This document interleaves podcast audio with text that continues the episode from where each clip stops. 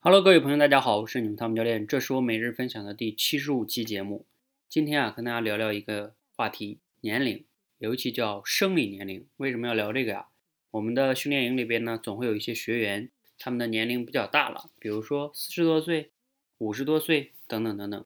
他们来这里练口才呢，总会觉得说啊，我都这么大年龄了，还练口才，是不是会被别人哎有点笑话呀？等等等等。他会有大概是这样的一个心理，甚至有的人会觉得我这么大年龄了还学啥呀？没必要了。其实啊，大家可以想象一下，年龄这个东西，有的时候把我们很多人都给制约了。制约呢，可以从两个方面来看。一方面啊，就是我都多大多大年龄了，我就不能干什么什么什么，就是因为到了多大岁数了，所以不能干什么。还有一方面的制约是什么呢？你到多大岁数之后，你就要去干什么？这个方面大家也应该比较了解啊。什么你要三十岁之前结婚呀？就什么三十几岁之前要生孩子呀？等等等等等等的。你看，这就是叫多少岁之前你要干什么什么什么。然后如果你过了这个岁数就不能干什么什么。这个思维，我觉得其实在我们中国还是限制了蛮多人的。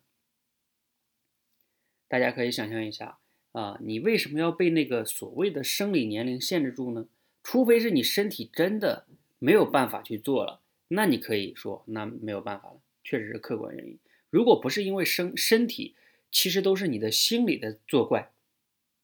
在这里给大家讲一个例子哈，大家可以去网上搜一个人叫赵慕鹤，这个人啊退休了之后，他的人生才开挂。他的开挂呀，我觉得那真叫开挂啊！你可以去搜索一下这个人。他是多大岁数考的大学呢？你们猜都不一定能猜得到。八十六岁考的大学，有的人说了，嗯，挺牛的，但是好像也还好吧。好，那我再问你们，你猜猜他多大岁数考的研究生呢？对他后来又考了研究生。有的人想啊，那也就九十，嗯，你猜对了，九十一岁考的研究生。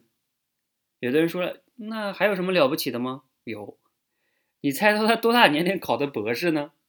啊，有的人说啊，他还考博士吗？对，他还考了博士。而且你，你想啊，他九十一岁考的研究生，多大岁数考的博士呢？有的人说，嗯，我估计那考完研究生考个博士的话，也得两三年，大概考完博士啊，估计就是四五岁了。嗯，我告诉你，你猜错了，他一百零五岁的时候考的博士生。